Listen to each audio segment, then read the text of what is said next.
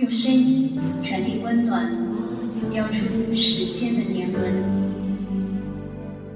朋友，我永远祝福你。用心灵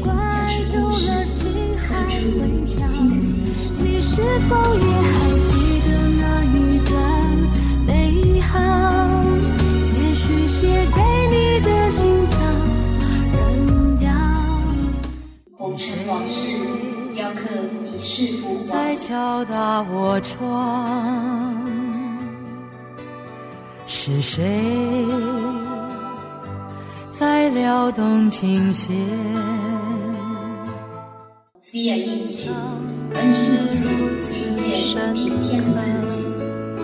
我等待该等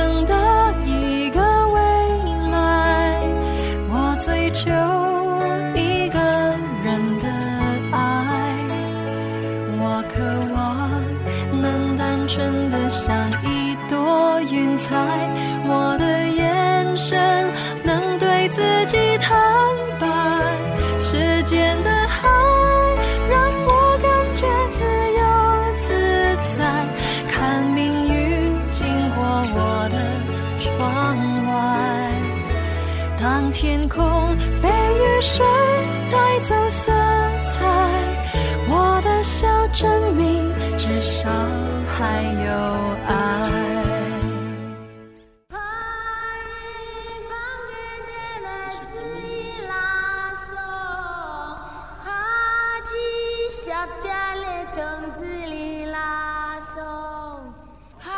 我不知道该如何描述西藏，似乎来到这里就是一种缘分，不多一份，不少一分，恰当好，视为圆满。某些时刻，在我自己还无法确定选择的对错时，佛祖却已经很清楚地告诉我答案。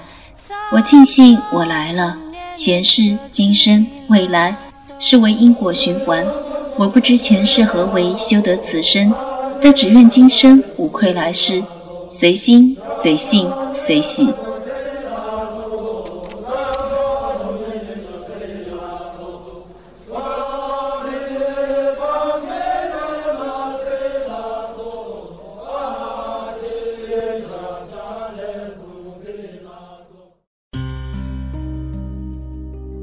这里是思雅印记，遇见明天的自己。我是主播思雅。二零一三年十月，每月一期。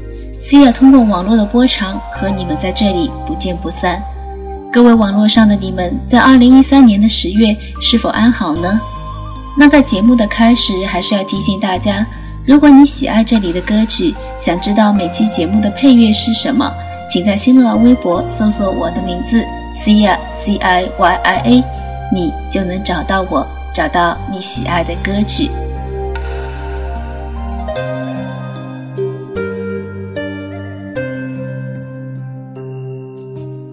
在二零一二年五月做完《思雅印记》的第二十期节目《不负如来不负卿》，我来到了美丽的九寨沟，感受到了浓郁的藏地文化。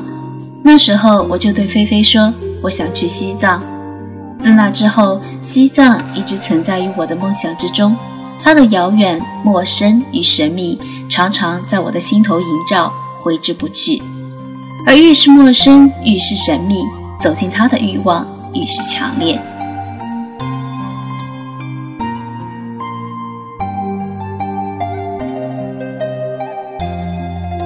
二零一二年十月，收到菲菲的邀请，一起去西藏，因为父母的反对而不了了之。二零一二年十一月，收到他从日光之城寄来的明信片，那时候我很想去布达拉宫看看。像一个朝圣者那般，怀有一颗至诚的心去膜拜心灵的天堂。我问：那么遥远的地方，是否真的是心灵的天堂呢？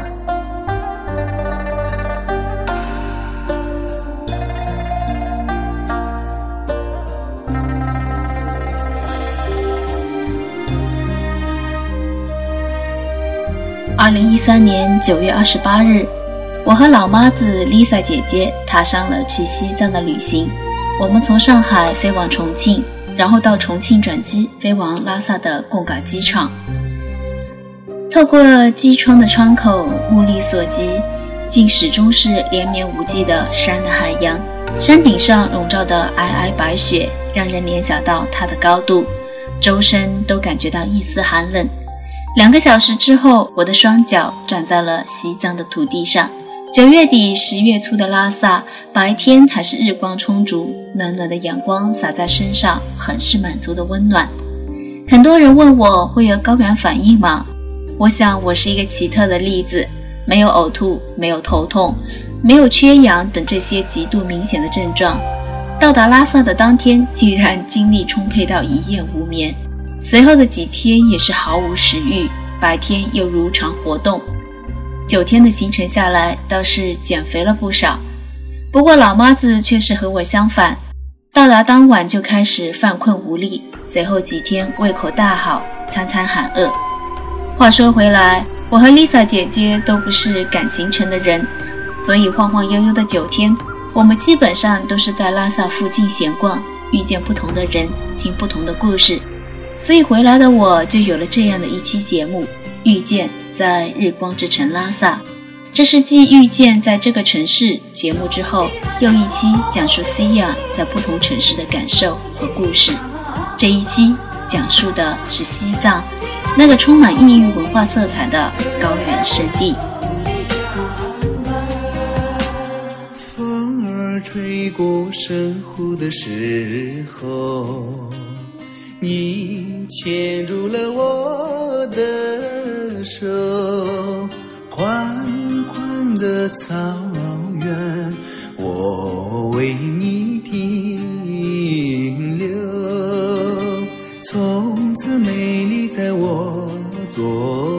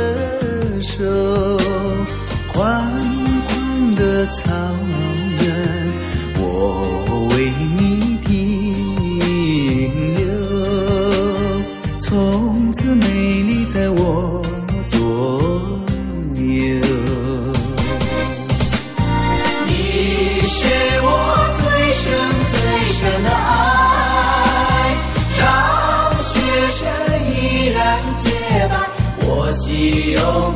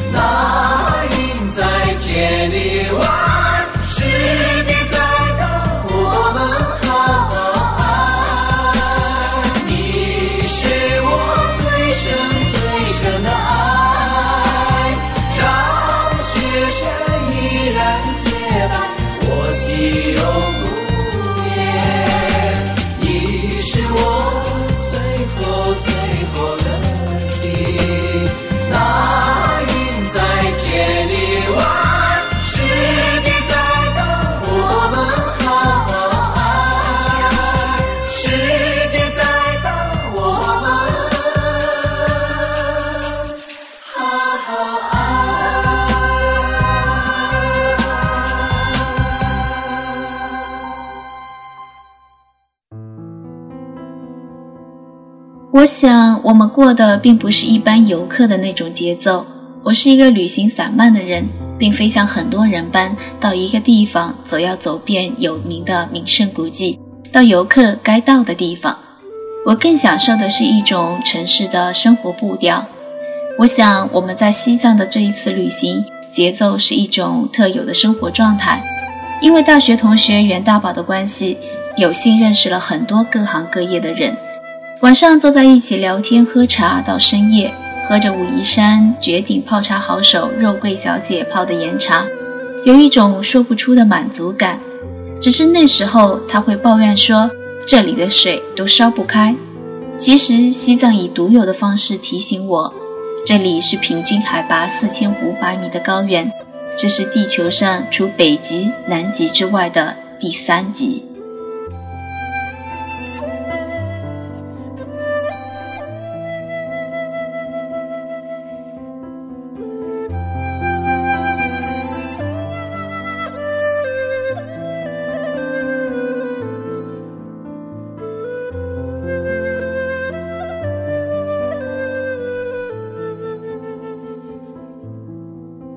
刚到拉萨的第二天，就有幸和几位长者朋友拜访了哲蚌寺。哲蚌寺位于根培乌兹山坡上，兴建于明永乐十四年（公元1416年），面积约二十五万平方米，是喇嘛教格鲁派黄教的三大寺之一，也是西藏最大的寺庙。墙体以白色为主基调，远远望去如山坳中的一堆白米。藏语“折蚌”的意思就是堆积的大米。沿着写满六字真言和堆砌的泥马堆的山道上，寺门两旁还是整排的转经筒。寺庙的大门已经打开，而这一天碰巧赶上了僧侣们在诵经。殿堂内四百多位喇嘛齐声用训练有素的声音低吟高诵，巨大的轰鸣像大海的浪涛一样，瞬间把我淹没。灵魂仿佛被一种巨大的力量所吸摄，心中突然升起一种神圣庄严和超然的感觉，久久无法自拔。面对严肃的法会，吃着喇嘛精心烹饪的素斋，只是简单的一汤一馒头一酥油茶，似乎足矣。在这里，我喝到了拉萨最好喝的酥油茶。后来在很多家的餐馆点了酥油茶，都喝不到在哲蚌寺喝到的那种惊艳的味道。酥油的奶香和浓烈的茶香交融出一种细腻的口感，久久不散。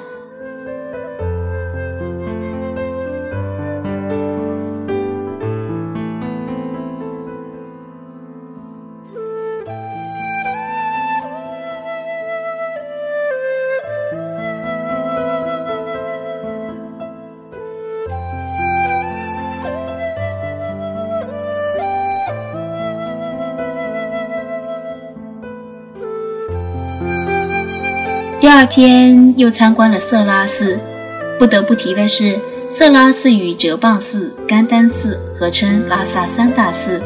在这里，我看到了激烈的喇嘛辩经。之前就有朋友问我，辩经是什么？辩经是指按照英明学体系的逻辑推理方式辩论佛教教义的学习课程，藏语俗称村尼作巴，意为法相，是藏传佛教喇嘛攻读显宗经典的必经方法。大多是在寺院内空旷之地、树荫之下进行。最早源于赤松德战时期大乘和尚和格玛拉希拉的公开辩论，而哲蚌寺的辩经属于立宗辩，色拉寺的则以对辩为主。在辩经的过程中，你不断的可以看见穿着红色僧袍的喇嘛们鼓掌助威、舞动念珠、拉袍撩衣、来回踱步等动作。只是因为不懂藏语的关系，只能看个热闹。但是那种对于佛教的虔诚之心，始终强烈的震撼着我。这种震撼来自于自然环境的迥异与艰难，更来自于所有藏族人对佛的虔诚。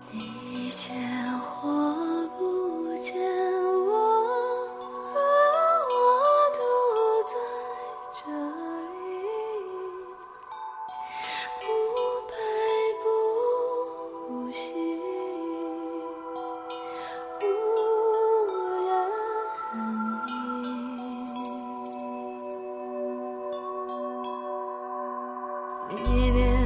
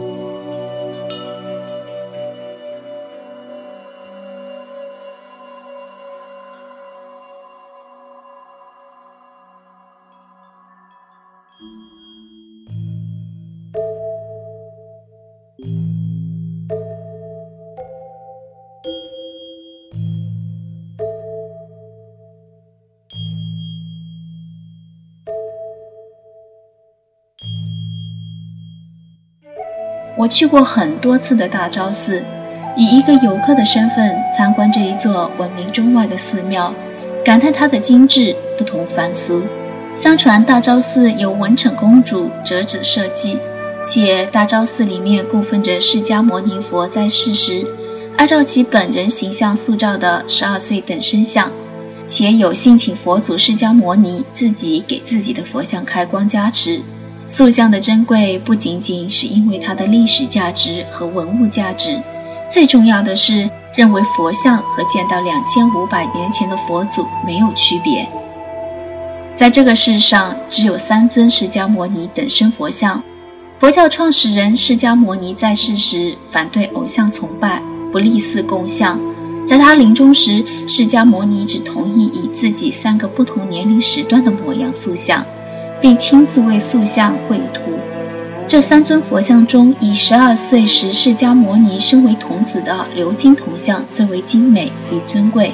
该佛像后来从古印度流到中国，又经唐代文成公主带入西藏，从此释迦牟尼十二岁等身像被供奉于大昭寺至今。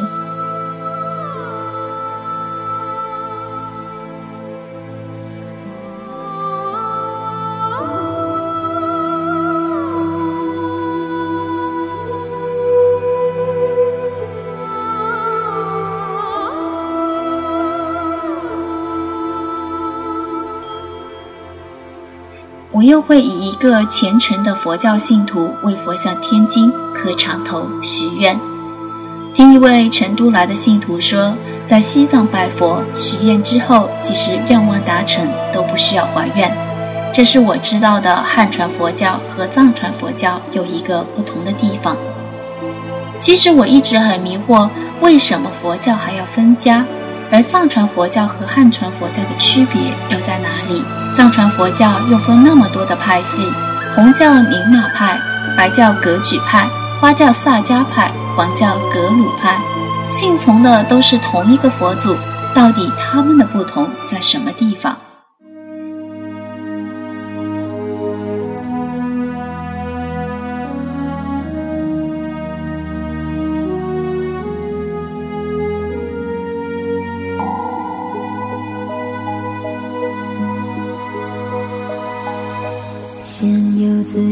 清净人愿成。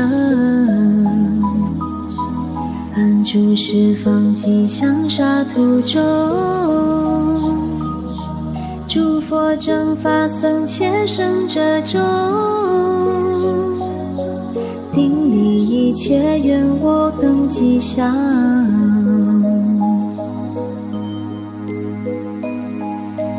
等往佛现，成就佛。紫眼的佛，善名声的佛，一切一持广大名成佛，如须弥山生黎明的佛，垂念一切众生名的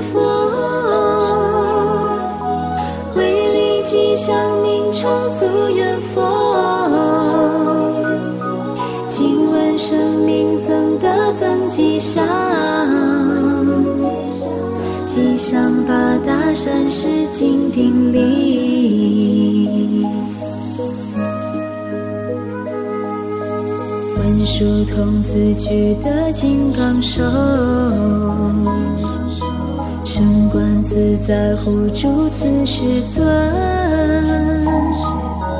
地藏菩萨并与诸盖章，普贤菩萨虚空藏，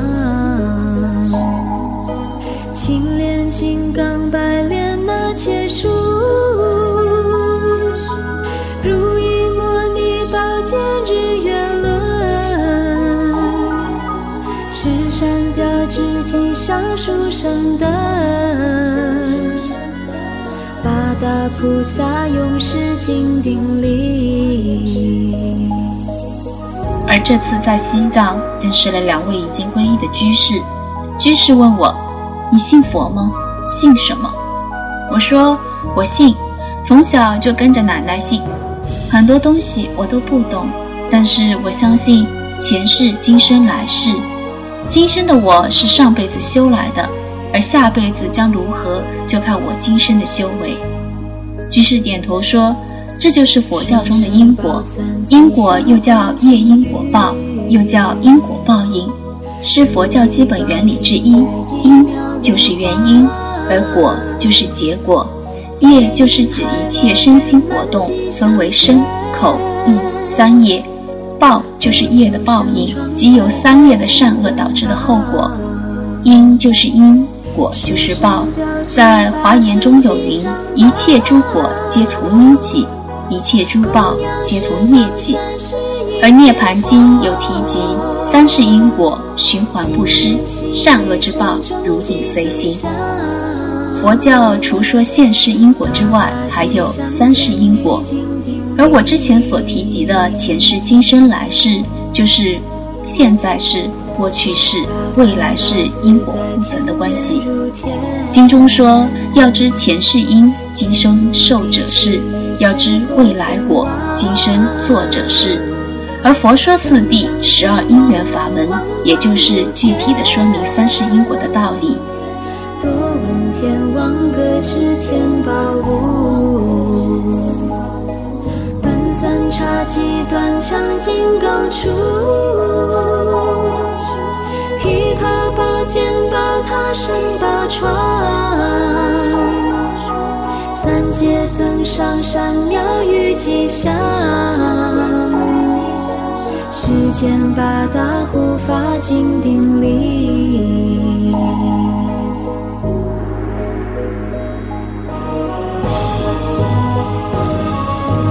我等如今所做诸事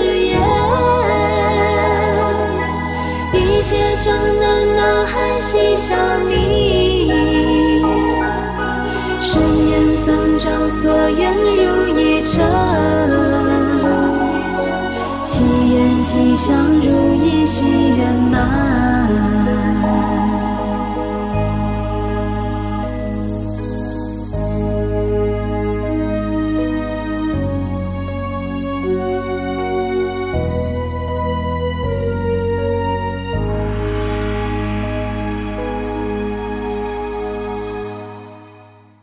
用声音传递温暖，雕出时间的年轮。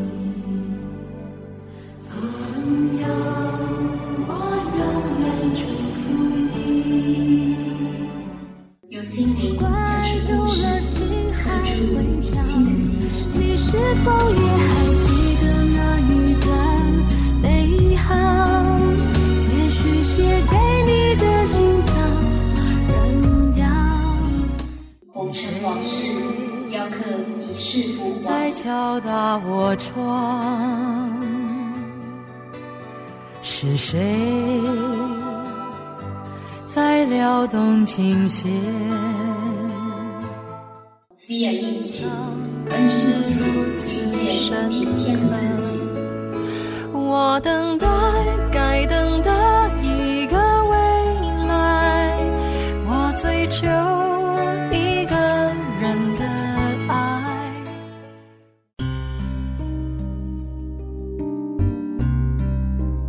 与朋友的关系，经常坐在离大昭寺最近的素餐馆里，看着八廓街的人来人往，有背着行囊的背包客，有虔诚的藏民，有不同肤色的外国旅人，好不热闹。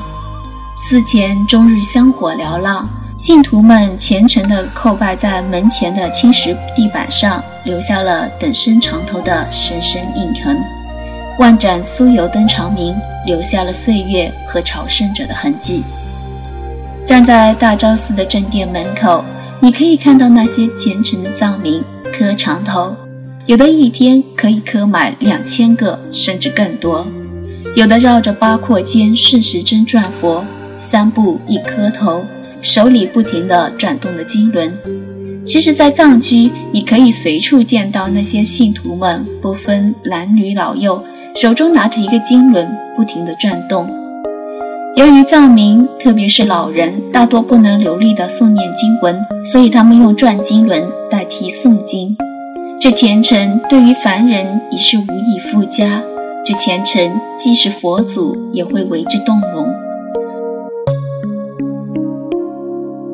愿消三障诸烦恼。真明了，无缘罪障悉消除，世世常行菩萨道。愿消三障诸烦恼，愿得滋味真明了，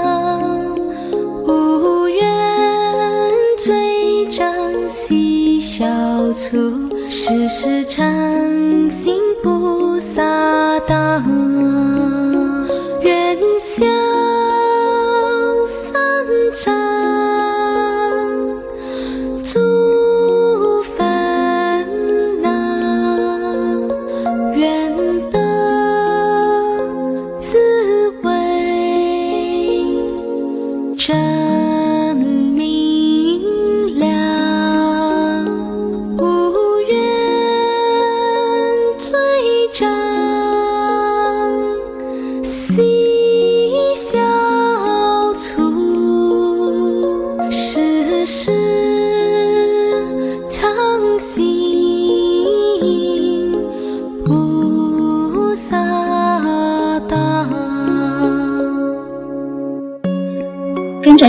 人群涌入殿堂，说不出那是一种怎样的感情。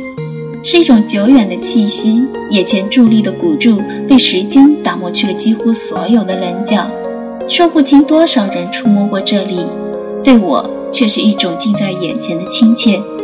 忽明忽暗的油灯下，佛的神像安详地抚慰着信徒。走过的人们心里和口里诵念着，也许是经文，也许是愿望，眼前是虔诚的身影和目光。人群蜿蜒前行，在酥油灯昏暗的灯光下，一个藏族老太太手托酥油，老泪布满了沧桑的皱纹，似乎写满了岁月的艰辛和对信仰的坚毅。我的心被深深的震动着。而晚上七点多的大昭寺，游客都已散去。我记得那天天很蓝，我一个人站在大昭寺的屋顶，听到风吹风铃的声音，很轻，很静。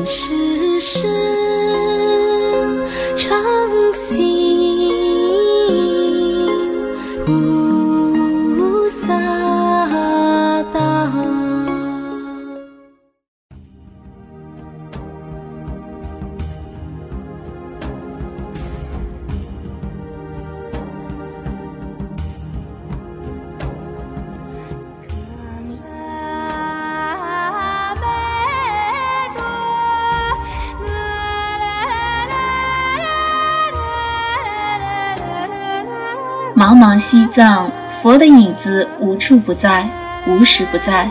树上、路旁、江畔、山脊、屋顶，到处都飘动着红、黄、蓝、绿、白五色相间的经幡，上面印满六字真言或者各种经文咒语，随风飘动，仿佛诸神在游移召唤。从拉萨出发去羊湖的路上，你还会时常看到一堆堆石块叠起的泥马堆，石块上刻满了造型生动的神像和书写漂亮的经文，寄托着生者心中的种种期盼和梦想。而在这里，最美丽雄伟的建筑一定是寺庙，最珍贵的文物艺术品一定藏在寺庙。走在布达拉宫，各种佛像千姿百态。珠光宝气数不胜数，价值连城的事物令人瞠目结舌，天下财富仿佛尽聚于此。而印象很深的是导游对我们的介绍，在布达拉宫最不值钱的就是金子，这里的金子可以买下三个上海。布达拉宫这座神奇而又神秘的宫殿，在阳光蓝天白云的衬托下，远看。红、黄、白三种颜色鲜明，群楼重叠，金顶辉煌，气势雄伟。而静观布达拉宫包括四大部分：红山上的红宫、白宫，山后的龙王潭和山脚下的雪。参观布达拉宫的那天，正好是建国六十四周年的十月一日，天阴，带着细细的雨丝。大清早的站在布达拉宫，我遥望着庄严的升旗仪式。有一种说不出的感动。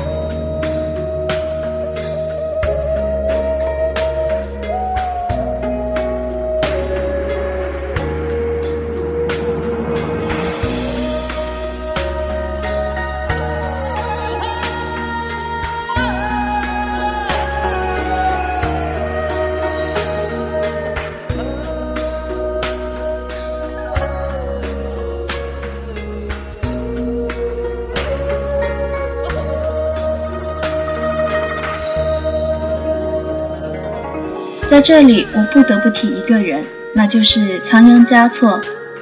庄严肃穆的布达拉宫，这历代喇嘛的住锡地，他以尊荣显赫的姿态，永远的拒绝了仓央嘉措。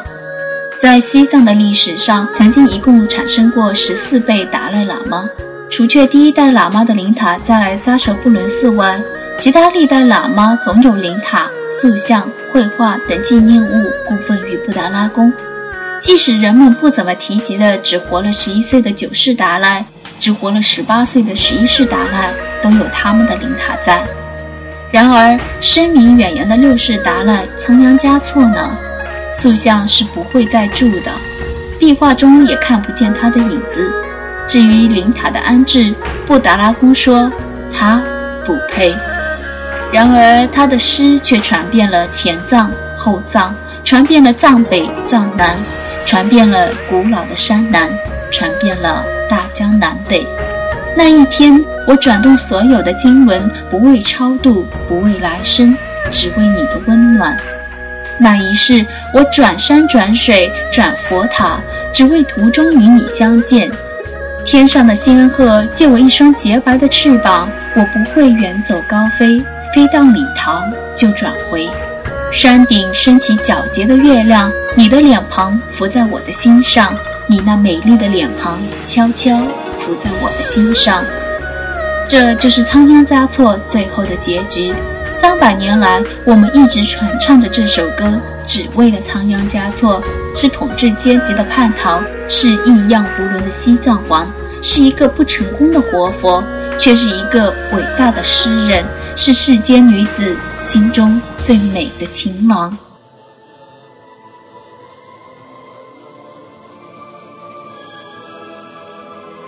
那一天，我升起经幡，蓦然听见，今生中你吐露的真言。那一月，我转动所有经轮，不为超度，只为感受你触摸过的痕迹。那一年，我刻不完的缠头，不为朝拜，只为贴近你身体的温那一世，我转山转水，不为来世，只为能和你一路相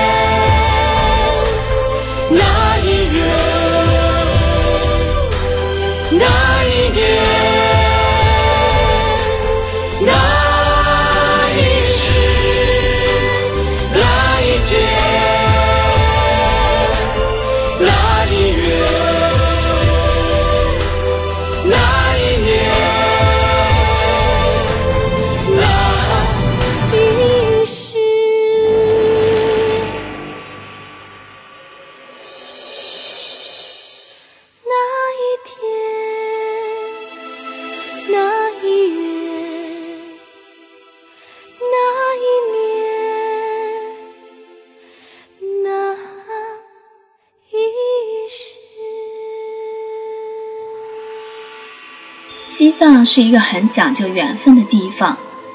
说来有趣，我曾经一度连续四五天在拉萨不同的地方和某位学长不期而遇。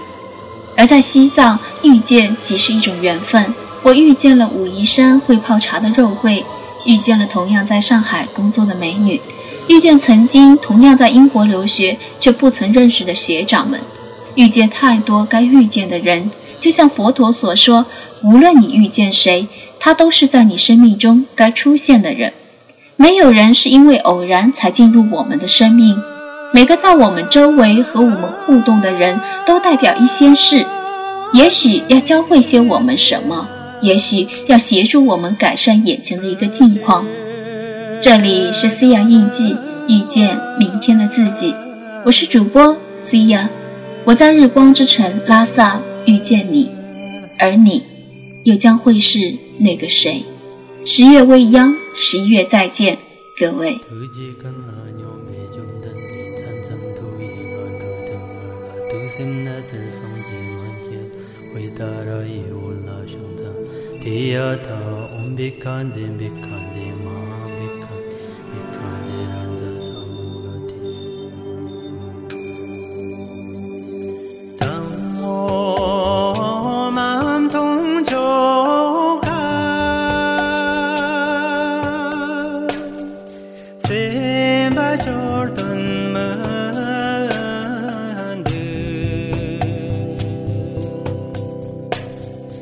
Niwa